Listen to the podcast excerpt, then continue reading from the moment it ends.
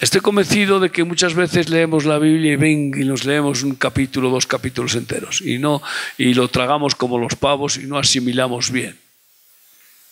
No, no, muchas veces hay que leer poco, pero repetirlo, repetirlo. Si es que es una palabra rema que Dios te está dando quieto, parado, no leas toda la Biblia.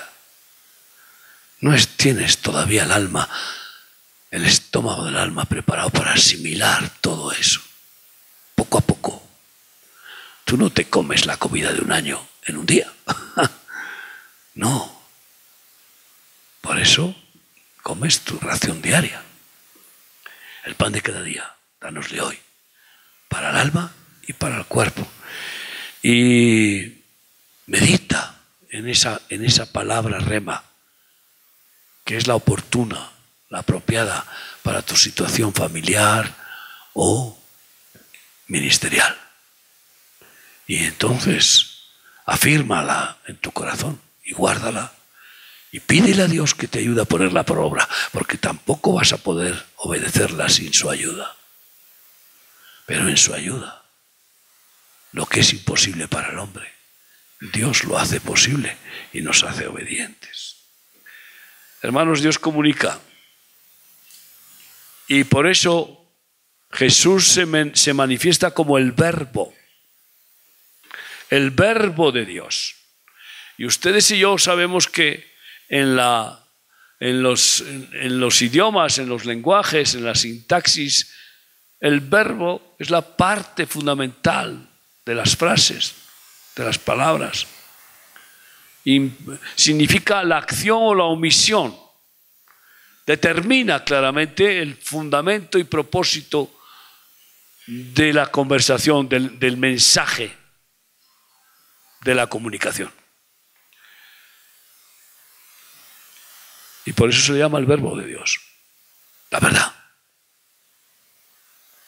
La verdad que es eterna y que nunca pasa. Y así se mostró Dios delante de Moisés. Y así le dijo a Moisés Dios que dijera al pueblo. Éxodo 19, del 1 en adelante. Éxodo 19, del 1 en adelante. En el mes tercero de la salida de los hijos de Israel de la tierra de Egipto, en el mismo día llegaron al desierto de Sinaí habían salido de Refidín y llegaron al desierto de Sinaí y acamparon en el desierto. Y acampó ahí Israel delante del monte. Y Moisés subió a Dios. El siervo de Dios tiene que ponerse aparte a solas con Dios y buscarle. Y preguntarle. ¿Cuántas conversaciones en lo secreto? Maravillosas tiene Dios con los que le buscan. Y se revela a ellos. Para que después lo que es dado por Dios en, lo secreto se ha llevado para bendecir al pueblo, a la grey. Subió a Dios. Y Yahvé lo llamó desde el monte diciendo, Así dirás a la casa de Jacob y anunciarás a los hijos de Israel. Así les hablarás. Yo te digo. Y Dios quiere que digamos lo que Él nos dice, nada más. Vosotros visteis lo que hice a los egipcios y cómo os tomé sobre alas de águilas y os he traído a mí.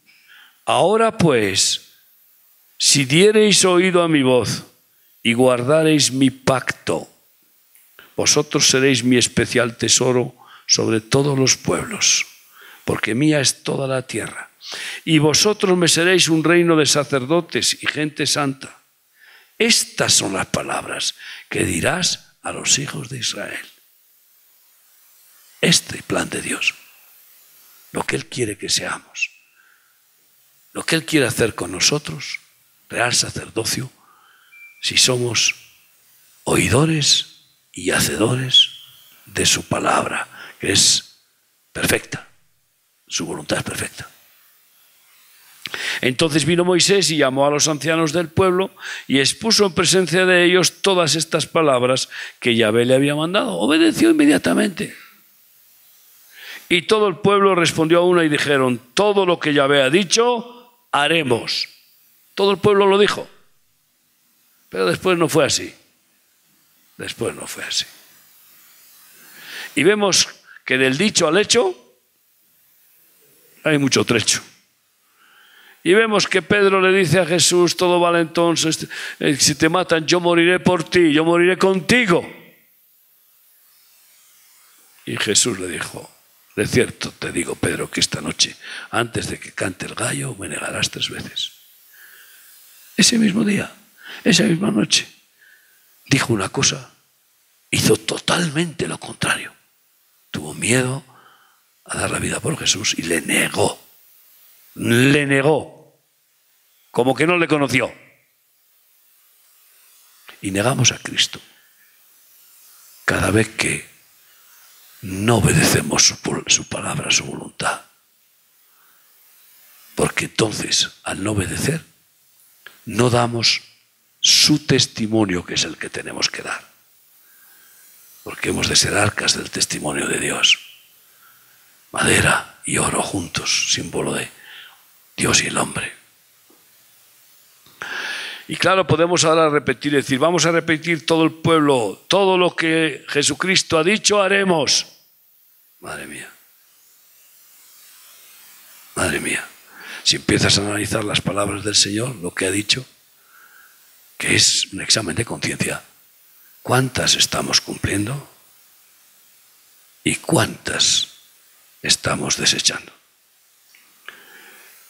Está bien, tenían buenas intenciones. Pero claro, luego se dejaron otra vez guiar en pos de su corazón, que es engañoso, y de sus pensamientos. Y Moisés refirió a Yahvé las palabras del pueblo. Y Moisés fue y le dijo, Señor, quieren obedecerte todos. Entonces Yahvé dijo a Moisés, He aquí yo vengo a ti en una nube espesa para que el pueblo oiga mientras yo hablo contigo. Siguiente paso. En esa actitud de obediencia del pueblo de Dios a Yahvé, Yahvé no solamente se acercó a Moisés que era obediente como ninguno, amigo de Dios, al único que hablaba cara a cara, sino que ya se acercó por fin a hablar al pueblo para que oyera su voz. Aunque no pudieran ver la espalda de Dios como tuvo el privilegio de ver Moisés, cuando le dijo, muéstrame tu rostro. No te mostraré mi rostro porque no podrás vivir, morirás, pero te mostraré mi espalda, fíjate. Y pasó delante de él diciendo, ya ve, ya ve, Dios de los ejércitos. Eh, y quedó tan iluminado, transfigurado como Jesús en el monte de la transfiguración, que tuvo que cubrirse, porque si no la gente se pondría de rodillas al verle. Y así tú y yo hemos de ser transfigurados para ser luminares de Cristo, para que la luz de Cristo salga de nosotros.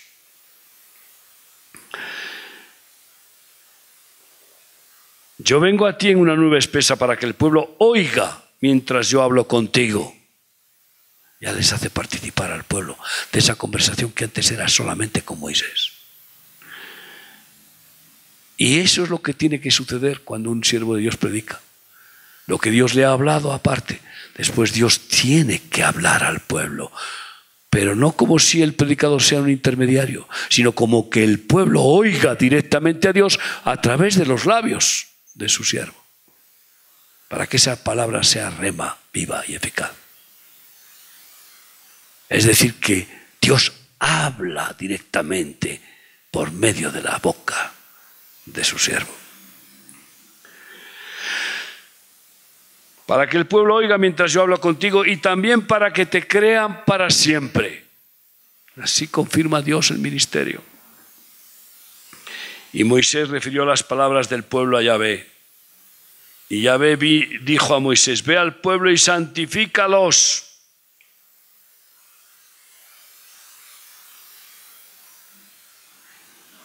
Hoy y mañana. Y laven sus vestidos. Y estén preparados para el día tercero, porque al tercer día Yahvé descenderá a ojos de todo el pueblo sobre el monte de Sinaí. Después, la presencia de Dios la Shekinah, el Ruach desciende y llena los corazones. Ese es el proceso de acercamiento, de la comunicación y la comunión, la relación personal. El Señor me inspiró un libro que fue el primero que escribí. Bueno, el primero que escribí después de estar en Cristo. Antes había escrito, bueno, libros terribles, de los cuales no quiero acordarme. Pero me inspiró con el Evangelio de Lucas capítulo, capítulo 5, del 1 al 7, de cómo Jesús ve que los discípulos no han pescado nada. Y entonces Jesús, han pasado toda la noche pescando, no pescaron nada. Y Jesús les dice, boga mar adentro. ¿Conocéis el libro Boga mar adentro? Es el primero que el Señor me inspiró. Métete mar adentro, no, pesques desde la orillita cómodamente. Es un llamado que nos dio a buscar eh, los peces de las profundidades de la sociedad. Ahí están los peces grandes. ¿Eh? Ahí están los tiburones. ¿eh? Y aquí hay algunos que eran tiburones y que ahora son,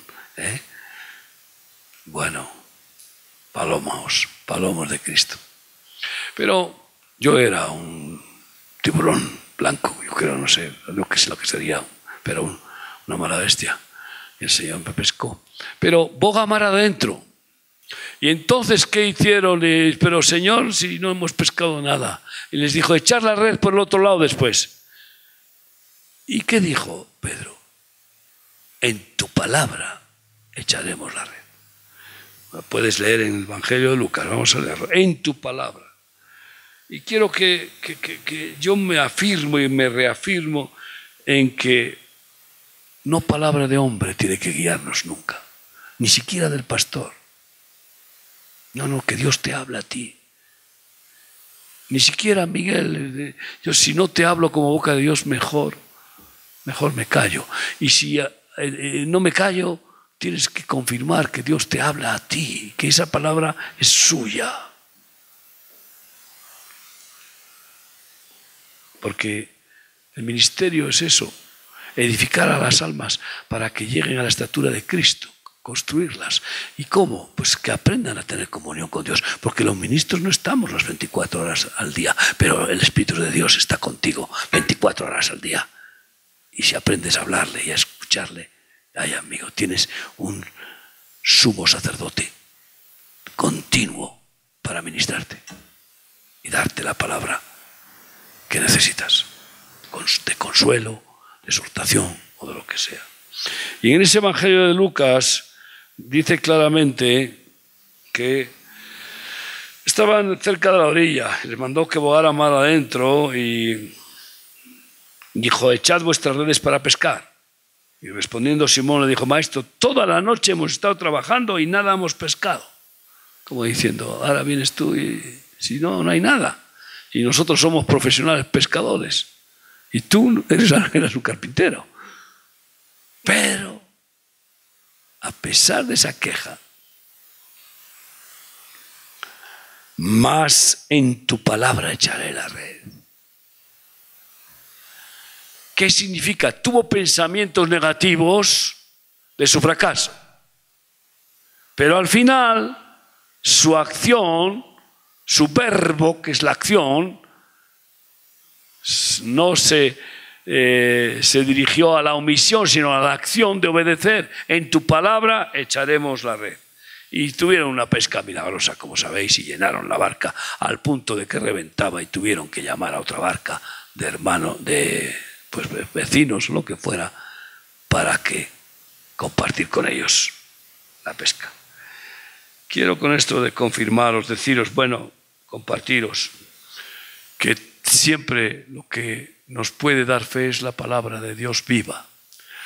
Romanos 10, 17, la fe viene por el oír y el oír por la palabra de Dios, no de hombre.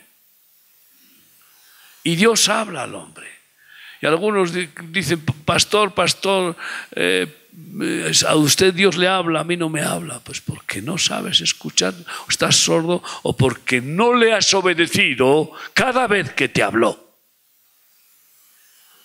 Pero si vamos a la Biblia a leer la palabra de Dios con hambre y sed de justicia, con hambre y sed de Dios, y, nos pone la comida, y notamos que esa palabra es viva, pero nos desafía y nos lleva a la renuncia, a negarnos, nos lleva, nos lleva al sacrificio y la desechamos.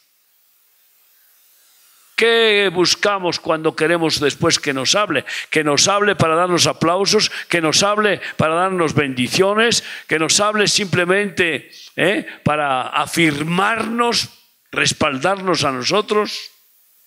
Pues no lo hace. significa porque tú lo dices. Y lo que tú dices es perfecto. Y no hay discusión. Y no hay razonamientos. Y no hay sentimientos. Porque tú lo dices. Por eso lo haré. Ayúdame a hacerlo. Tú lo mandas. Porque tú eres Dios. Y tienes toda la autoridad toda la sabiduría. Eres omnisciente y omnipotente y tu palabra es verdad infalible. Sí. La Torah es la religión verdadera, como ahí la dio en el Sinaí. En esta continuábamos, podíamos continuar leyendo. Y eso es la ley, que es palabra de Dios de lo que es el orden, la sabiduría, la justicia y el bien. Y la omisión del mal. Por eso el verbo es acción y omisión. No hacer esto, no hacer aquello, o hacer esto y hacer aquello. Claro que la ley no nos va a salvar y murieron tres mil por tocar el monte.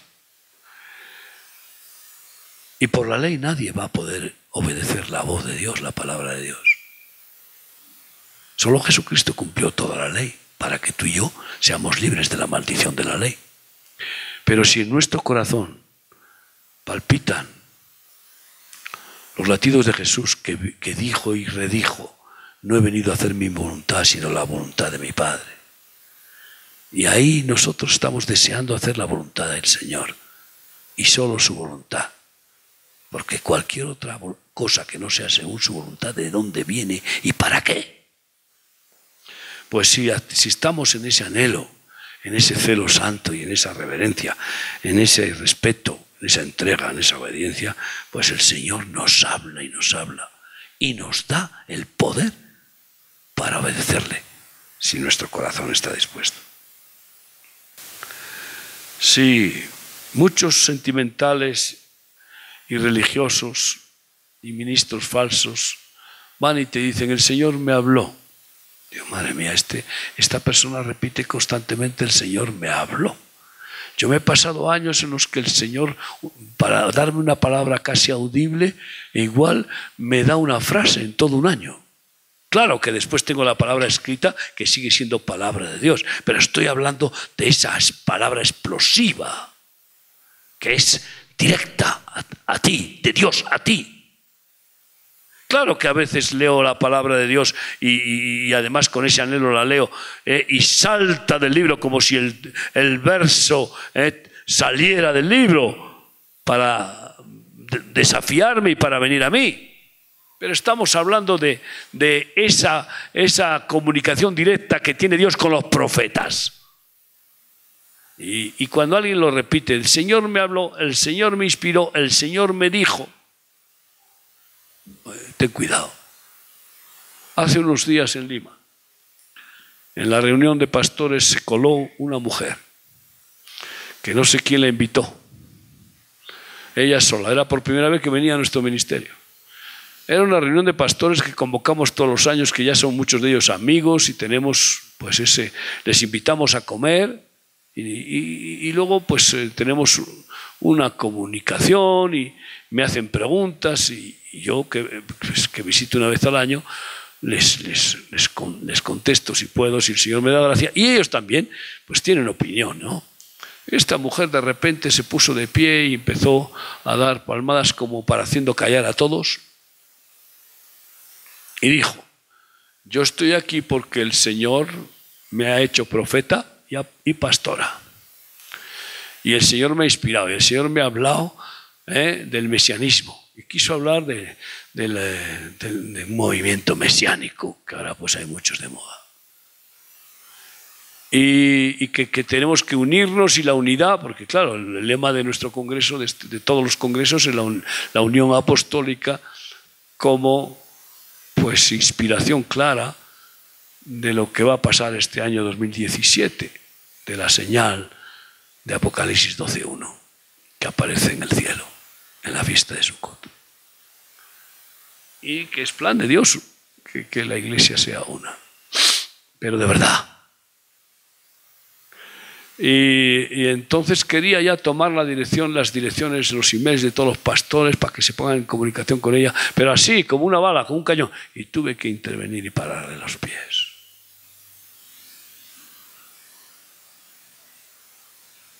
Y claro, fue doloroso para mí.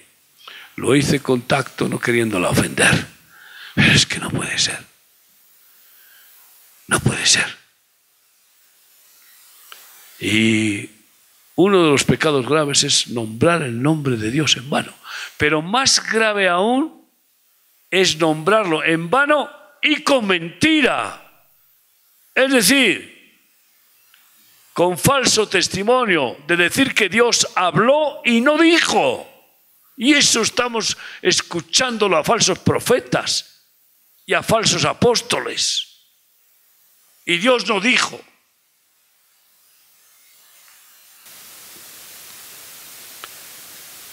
Ezequiel 13. Aleluya. Ezequiel 13, 6 y 7.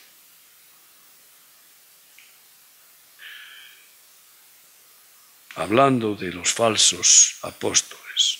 Vieron vanidad y adivinación mentirosa. Dicen, ha dicho Yahvé, y Yahvé no los envió. Con todo, esperan que Yahvé, que Él confirme la palabra de ellos. Encima están afirmando que Dios va a confirmarles en su mentira. ¿No habéis visto visión vana y no habéis dicho adivinación mentirosa? Pues que decís, dijo Yahvé, no habiendo yo hablado. Esto es terrible. Claro, luego habla Dios de que a los, a los que hagan así hay que apedrearlos, por sentencia de Dios. Hoy no se les apedrea públicamente, pero Dios se encarga, de una manera o de otra, de, bueno, de intervenir en, aquellas, en aquellos ministerios o en aquellas personas que tienen tal orgullo religioso y tal superfe Sabes que hay toda una teología sobre la superfe y muchos ministerios que tienen ese alter ego y esa superfe y que ministran para que sean supermanes los creyentes y para que confiesen una medida de fe que no tienen, que no tienen. Qué triste que tuve que ir a casa de una mujer que estaba moribunda en Guatemala y que estaba llena de amargura porque en su congregación grandísima oraron por ella para sanarla, tenía un cáncer con metástasis. Y como no se, no se sanó, en lugar de reconocer que los que oraron no tenían la fe suficiente, le dijeron, es que no tienes fe, es que no tienes fe, encima la culparon. Igual que hicieron los amigos de Job con Job cuando estaba destrozado. Le culparon encima, en lugar de consolarle. No tenéis compasión de mí, decía Job. No veis. Y esta mujer se iba a morir llena de rencor y de amargura. Y yo entendí por qué Dios me envió. Podía haberla sanado el Señor. Yo tengo experiencias de haber orado por enfermos terminales y que el Señor los ha sanado. Pero no todos. Dios hace como quiere cuando quiere. Y el Señor me dijo que me mostró claramente, me, me inspiró que tenía que restaurar, que tenía que reconciliarse con Dios y perdonar y no tener rencor por esa culpa y esa condenación que le había entrado y ser liberada de esa acusación y, culpa. Pidió perdón a Dios, oramos juntos, oré por ella, invoqué liberación clara de esa condenación y esa culpa. Invoqué el, el Shabbat Shalom del Señor y experimentó una liberación tan preciosa que quedó en paz y pudo enfrentar su partida, pues eso, en santidad y sin reproche a nadie. Hermanos, cuidado. Los que tienen esa superfe acusan a los demás de que no tienen esa fe prepotente para incluso para tener prosperidad económica. No tienes un Mercedes, es que no tienes fe. ¿Pero dónde estamos?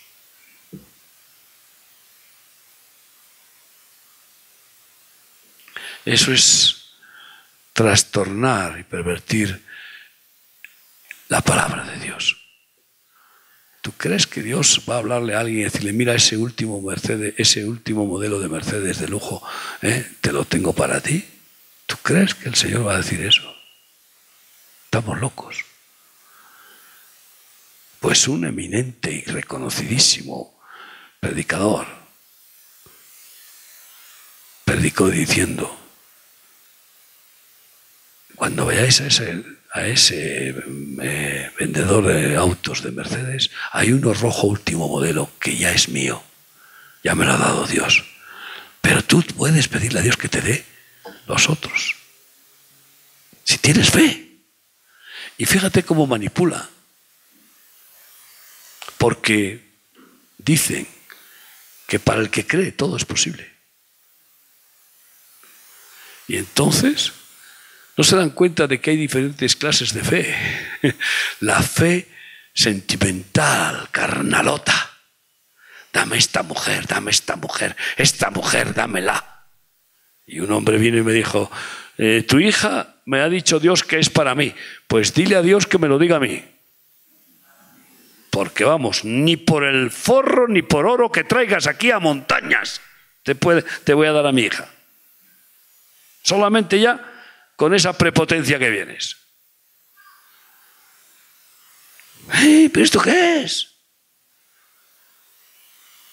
Y con esa superfe, pues están eh, eh, engañando a la gente. Está la fe sentimental de lo que quiere el corazón carnal, los deseos humanos carnales, Está la fe intelectual, del razonamiento, ¿eh? del convencimiento, como la fe que tiene el arquitecto de que hace los planos y tiene fe de que va a hacer unos buenos planos o, o cualquier profesional. Y luego está la fe divina. Y es un don de Dios. Así que si tú crees con fe sentimental o con fe intelectual, no vas a mover montañas. No.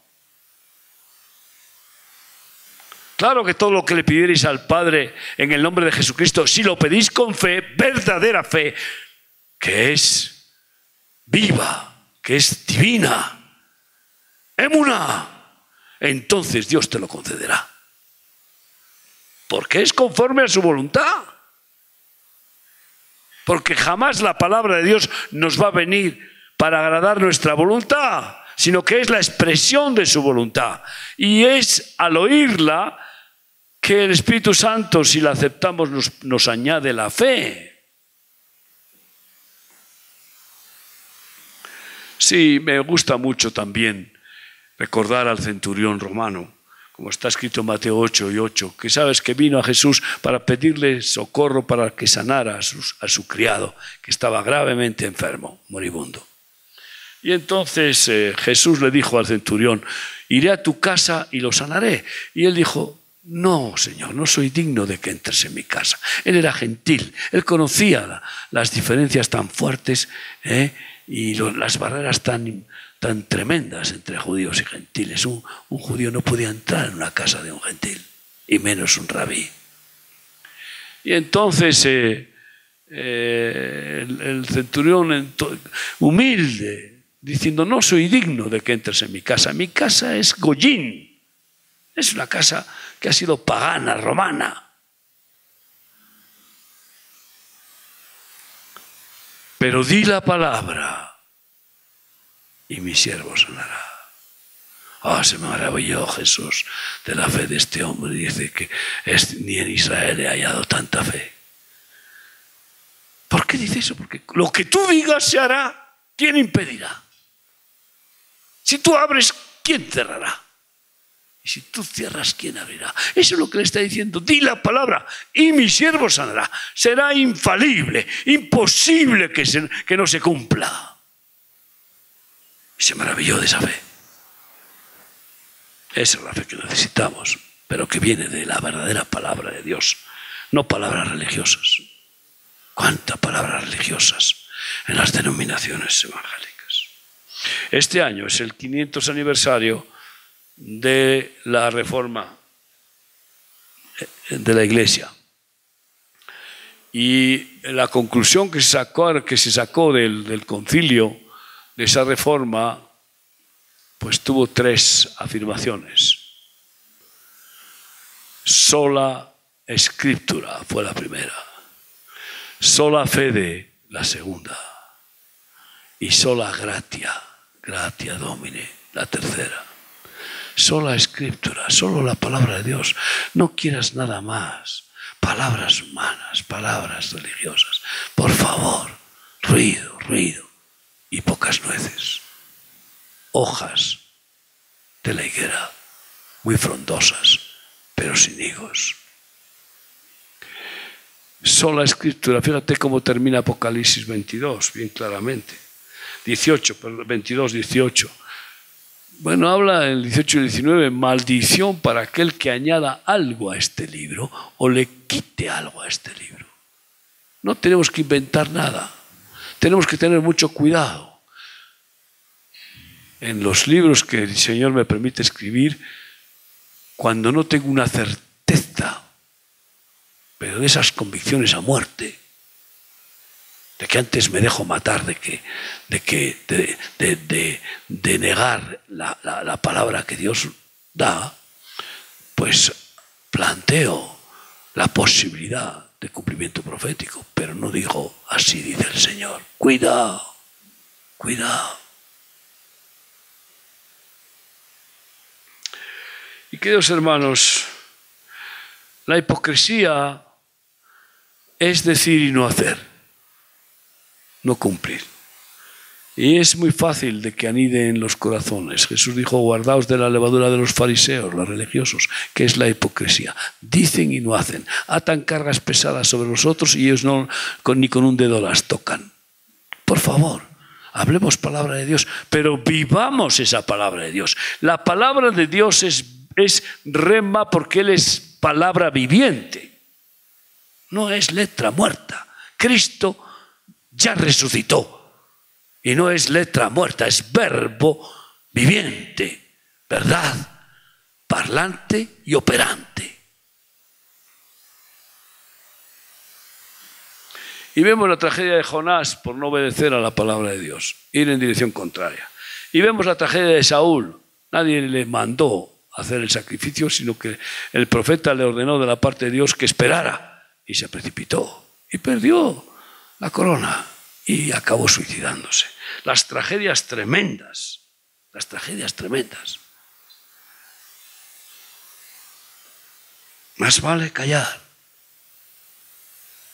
que hablar y ser boca del demonio o de la carne. Y más vale callar que hablar palabra de Dios a otros y no hacerla nosotros, porque nos ven. Y entonces el testimonio es de hipocresía y de confusión para los que oyen el mensaje y de, pero ¿y este? ¿Y este? ¿De qué habla?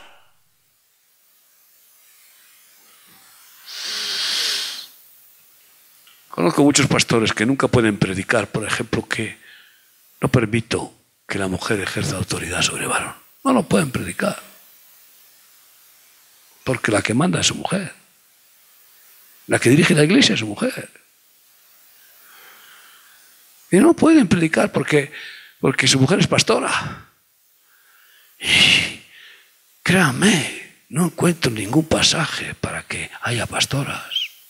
No lo encuentro.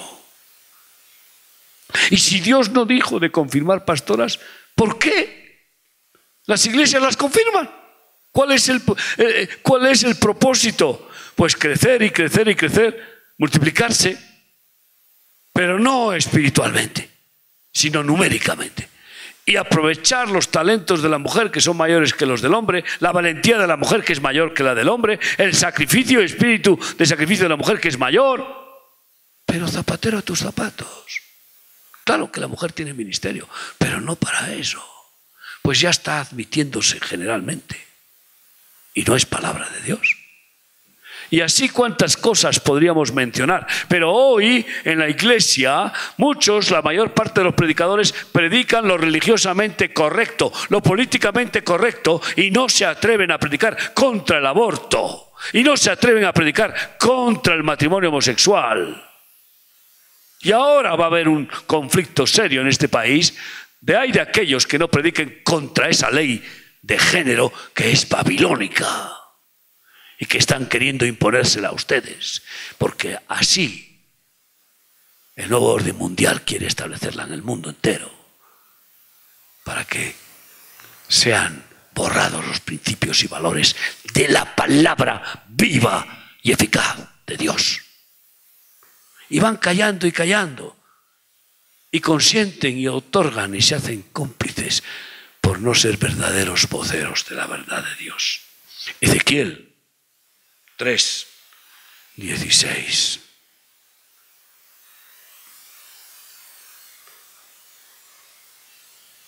Y aconteció que al cabo de los siete días vino a mí palabra de Yahvé diciendo, el profeta recibió la palabra. Dios habla en sueños, en visiones. Dios habla en la mente, te pone una palabra que parece que es como un, a mí me ha pasado, como un pájaro carpintero y que no te puedes quitar el pensamiento. Cuando Dios me llamó a Perú, era una cosa que no podía, si, si soñaba con Perú. Me ponía la televisión y hablaban de Perú. Digo, ¿esto qué es? Perú, Perú, Perú.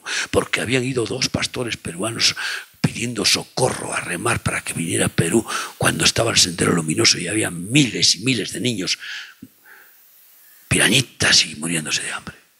Por favor, venid a ayudarnos. Y yo decía, uy, el charco, pasar al otro lado. No, no, no, no, por favor. Y yo no, no lo recibía como palabra de Dios porque en mi corazón no estaba. Estábamos, habíamos crecido por toda España, Portugal, y acabábamos de, de empezar en Inglaterra. De hombre, el cuarto país va a ser al otro lado.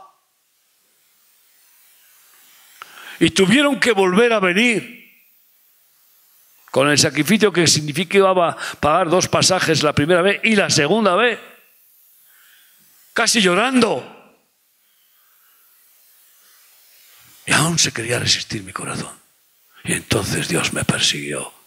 Mira, me persiguió que no me dejaba dormir. Perú, Perú, Perú, Perú. Como yo digo, si me comía una sopa de letras, las letras se colocaban y ponía Perú. ¿Era acaso ya algo?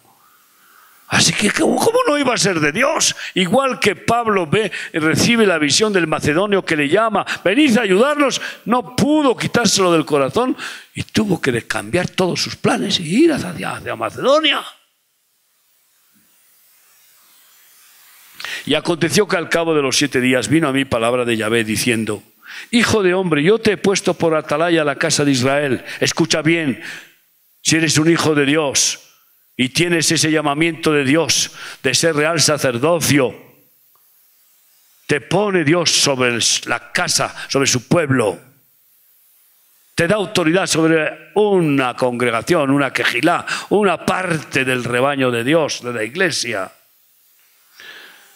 Oirás pues tú la palabra de mi boca, de su boca, y los amonestarás de mi parte. Y los amonestarás, no serás cobarde, les amonestarás, dirás la verdad, predicarás la espada bien afilada que parte el alma. Hombre, ya está bien de espadas que acarician los oídos. Cuando yo dijera al impío de cierto morirás, y tú no le amonestares ni le hablares, para que el impío sea percibido de su mal, para que el impío sea percibido de su mal camino, a fin de que viva, el impío morirá por su maldad, pero su sangre demandaré de tu mano. Qué fuerte. Serás culpable de esa sangre, de esa muerte. Tratamos con vidas que pueden ser vidas que pasan la eternidad en el cielo o que pasan la eternidad en el infierno. Y algunos, muchos hacen prosélitos para mayor condenación, porque los hacen prosélitos de la religión, de la denominación y de las, ideologías religiosas, pero no seguidores de Jesús. No les enseñan a llenarse del amor de Cristo para amar a Dios con todo no les llevan a esa comunión íntima. Porque con esa comunión íntima, cuando tú descubres en esa comunión íntima cuánto te amó Dios y cuánto te ama Dios, pues tú te caes redondo y dices, ¿cómo puedes amar a un gusano como yo? De esa manera. Y Él lo confirma. Y entonces te enamora, te enamora. Y entonces e, e, Él es tu amigo. Él es tu buen pastor, aunque use a otras personas.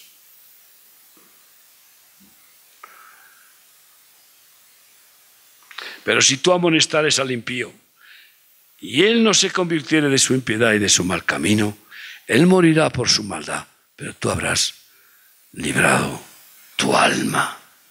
Si el justo se apartare de su justicia e hiciere maldad, aquellos que vuelven atrás, y pusiere yo tropiezo delante de él, él morirá, porque tú no le amonestaste. En su pecado morirá. Y sus justicias que había hecho no vendrán en memoria, pero su sangre demandaré de tu mano. Pero si al justo amonestares para que no peque, y no pecare, de cierto vivirá, porque fue amonestado y tú habrás librado tu alma. Hermanos, eso es ser voceros, atalayas que tocan la trompeta. Somos trompetas de Dios, tenemos que tocar la trompeta. Y yo te pregunto, si tú vienes a tu pastor que está en peligro de muerte espiritual, porque está, bueno, dejando que la tentación del pecado grave entre en su corazón, en su vida y te callas y no le amonestas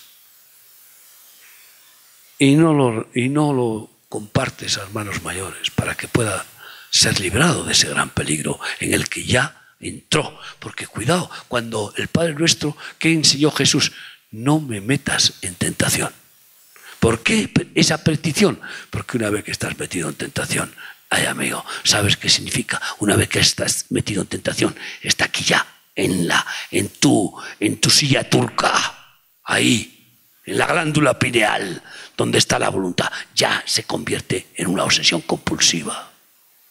Y ya no tienes ninguna fuerza para poder vencer la tentación. No me metas en tentación. ¿Por qué? Porque somos débiles. Una vez que entramos en tentación, al charco, de cabeza. Queridos hermanos, a mí me gusta mucho una frase,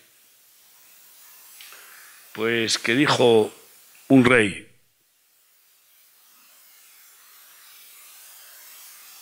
Si vieres al rey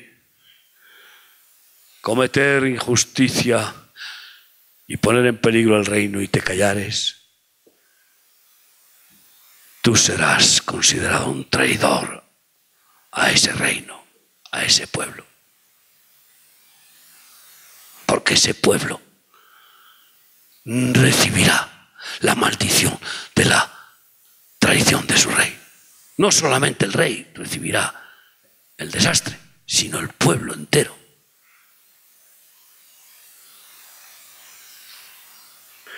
Bueno, hermanos y amigos, sí, a unos judíos que habían creído en él, Jesús, pues les dijo Juan 8:31, si permaneciereis en mi palabra, seréis verdaderamente mis discípulos y conoceréis la verdad, y la verdad os hará libres. Solo la palabra de Dios, sola escritura y nada más. Ahí estás en la roca, en la verdad, en el verbo. Y que nadie te engañe. Y entonces serás libre, libre, sí. Sí, ¿qué es lo que vence al mundo? Dice primera de Juan 5.4. Lo que vence al mundo es nuestra fe. ¿Y qué? dónde viene nuestra fe? De la palabra de Jesús, del verbo divino, de creerle a Él. Y pues haciendo una pequeña revisión, por ejemplo, de cuánta palabra se nos ha podido quedar como pan duro, que no lo hemos comido. Pan de Dios y se ha quedado duro. Y lo hemos leído a lo mejor una y otra vez, pero, pero en realidad lo hemos leído. Y lo hemos oído, predicar una y otra vez, pero en realidad no lo hemos comido no lo hemos asimilado, no hemos hecho que esa, que esa comida pase por las papilas del, del, estómago de nuestra alma, pase a la sangre espiritual, para que sea parte ya de nosotros, intangible, inseparable, y quede guardada esa palabra, para que el Espíritu Santo en nuestra conciencia nos recuerde que está para ayudarnos a cumplirla. Por ejemplo, yo me maravillo de cómo las iglesias ignoran repetidamente, y lo más triste es que ministros ignoran Marcos 16, 15. Id por todo el mundo y predicad el Evangelio a toda criatura. Y para eso hay que mandar evangelistas misioneros. Y no lo hacen. Creen que ir por todo el mundo es ir a los barrios.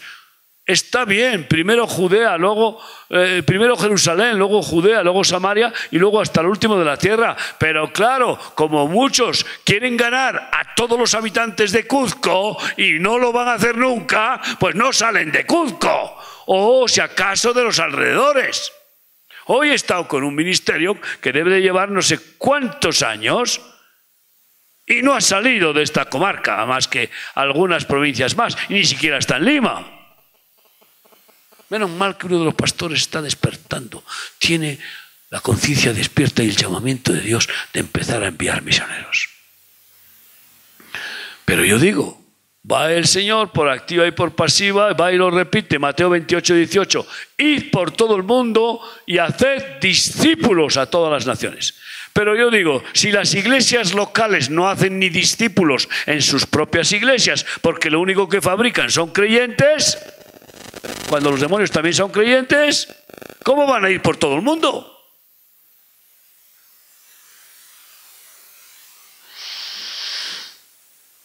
Tantas palabras que se nos han quedado ahí. Orad, orad, velad y orad. ¿Cuánto se ora? Orad sin cesar todos los libros que el Señor me dio es orar como respirar. Y quiero todavía que el Señor me ayude a, orar más y mejor, es decir, a saber orar en el Espíritu, guiado por el Espíritu, no por la necesidad. Sí, va Jesús y, y dice a sus discípulos, sanad enfermos. Pero bueno, Claro, los que no son discípulos de Jesús pueden no darse por aludidos. Y pregunta a los hermanos en la fe, que igual llevan a lo mejor 10 años en Cristo, ¿cuántos enfermos han sanado?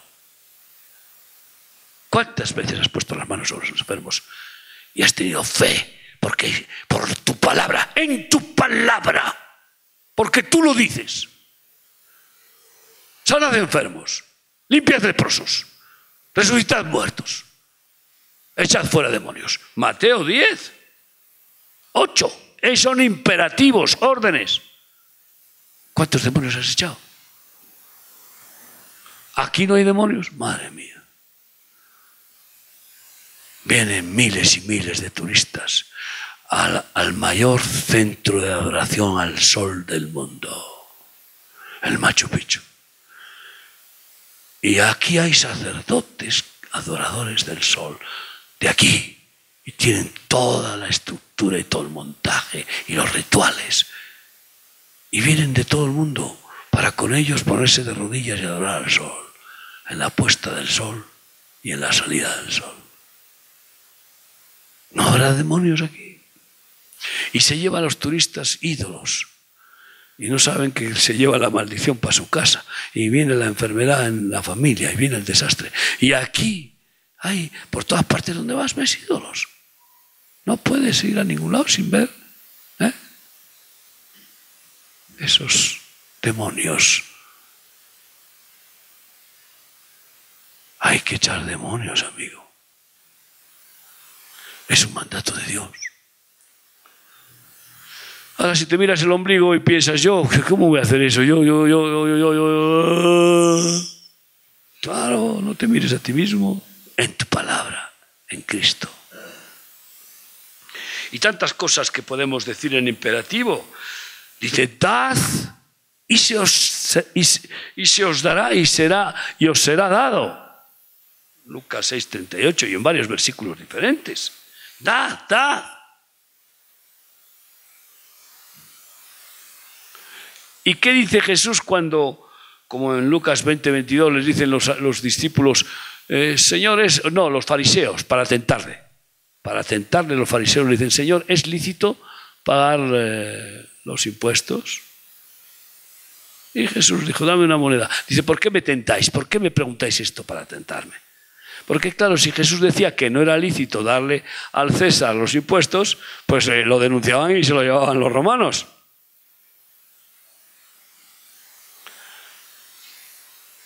Entonces, mostrarme la moneda. Y les enseñó una cara. ¿Quién es? ¿Qué, veis en la moneda? Al César.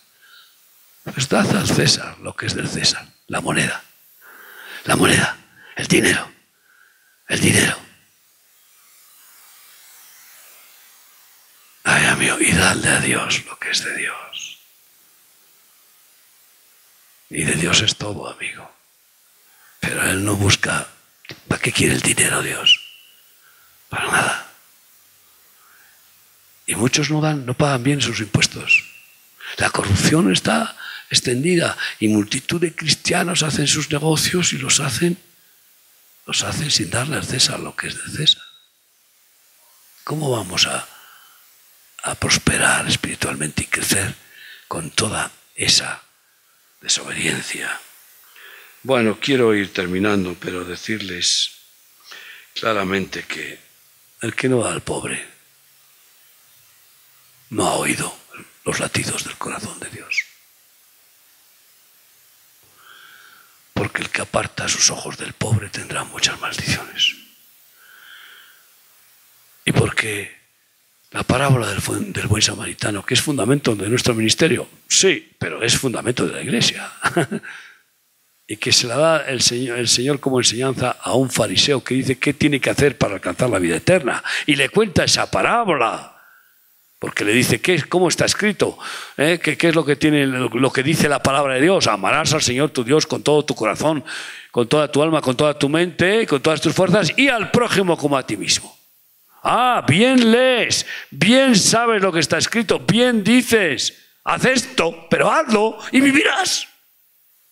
Y él, como no lo hacía, va y dice, quién es mi prójimo? Pero qué personaje, qué, religioso, profesional de la religión que ni siquiera sabía quién es su prójimo, hombre. Como hay muchos cristianos que no conocen quién está en la, en la casa de al lado pasando hambre. Y Jesús le contó la parábola de quién es el prójimo.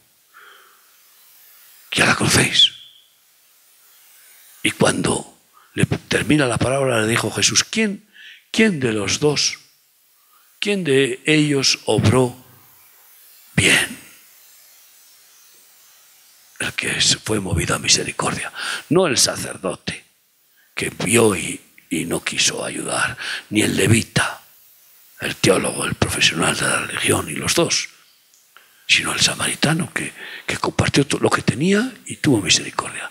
Pues ve tú y haz lo mismo. Ve tú y haz lo mismo. Y veo que, por ejemplo, como hoy me he enterado, que de un ministerio que tiene un colegio particular, que cobran, bien, como veo muchos colegios cristianos que son los más caros, como veo clínicas cristianas que son las más caras, y allí uno, un enfermo no puede ir y y ser sanado gratis. ¿Dónde está el buen samaritano ahí?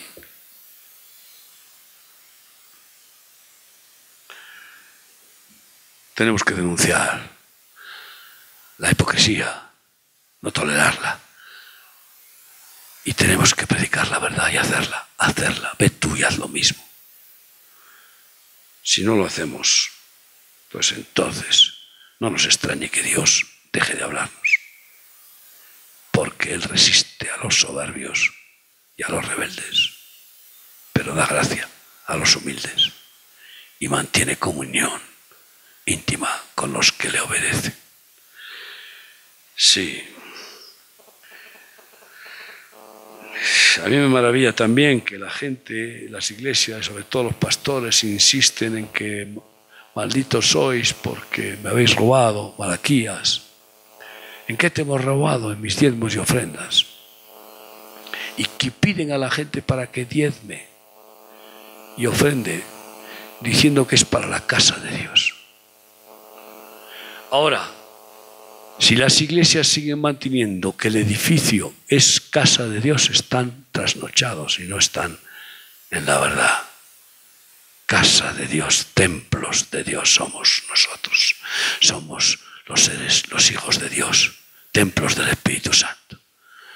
Y se puede predicar en, un, en, una, eh, eh, eh, el, en el campo como predicaba Jesús y vas a decir casa de Dios. No,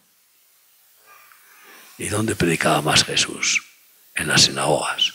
¿Cuántos edificios dijo Jesús que construyeran? No mandó nada de eso. Si nos los da bien, buenos son para usarlos, para congregarnos, pero no llamemos casa de Dios a un edificio.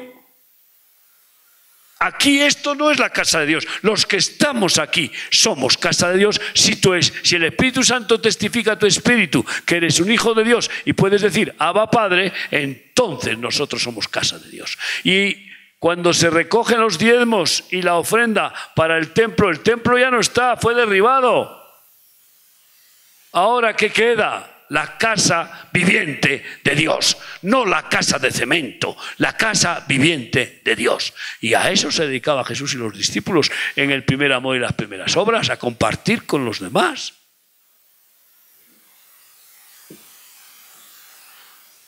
Pero hemos añadido a la palabra de Dios, como hacen los judíos con los libros anexos del Talmud y de la Mishnah y la Haggadah, hemos añadido normas e interpretaciones religiosas convenientes para la denominación, para el reino religioso. Y así no establecemos el reino de Dios y su justicia. Cierra tus ojos donde estás. ¿Cuánto te habló Dios? ¿Y cuánto pan se ha quedado duro? Cuántas palabras leemos y oímos y las dejamos correr. Nos entran por un oído y salen por el otro. No, no. Seamos temerosos de Dios y digámosle, haz en mí según tu palabra. He aquí tu siervo, he aquí la sierva del Señor. He aquí la sierva, el siervo de Dios. Hágase en mí según tu voluntad. Tu palabra es perfecta. No quiero creerme más genial que tu espíritu para interpretarla a mi manera, ni tampoco seguir las interpretaciones de hombres y de religiones. Necesito que me hables y que me des palabra rema. Tú eres un Dios personal, háblame cada día. Habla que tu siervo escucha. Háblame y viviré. No te calles, Dios. Quiero oír tu voz, Señor. Solo tu palabra es pura. Solo tu palabra es verdad. Líbranos, Señor, de decir palabras carnales. Ayúdanos, controla nuestra lengua, Señor. No podemos nosotros. Afina nuestros oídos, Señor, para poder discernir lo precioso de lo vil, lo precioso que es tu verbo, tu palabra, tu mente, tu corazón, afianzarnos, afirmarnos y dejarnos construir como tu casa, como tus casas, tus templos vivientes, por medio de tu Espíritu Santo. ¿Quieres hoy decirle esto a Jesús? ¿Quieres orar así? Ponte de pie donde estás para decirle, Señor, heme aquí. Habla, habla y ayúdame a obedecerte. Y lo que tú quieras que yo haga, eso haré. Donde tú quieras que yo vaya, iré. Lo que tú quieras que yo diga, eso diré. Pero con tu ayuda. No puedo prometerlo por mí mismo, solo en tu espíritu, solo en tu gracia. De verdad, haré lo que me pidas, diré lo que tú quieras, e iré de donde tú me envíes. Venga a mí tu reino. Haz tu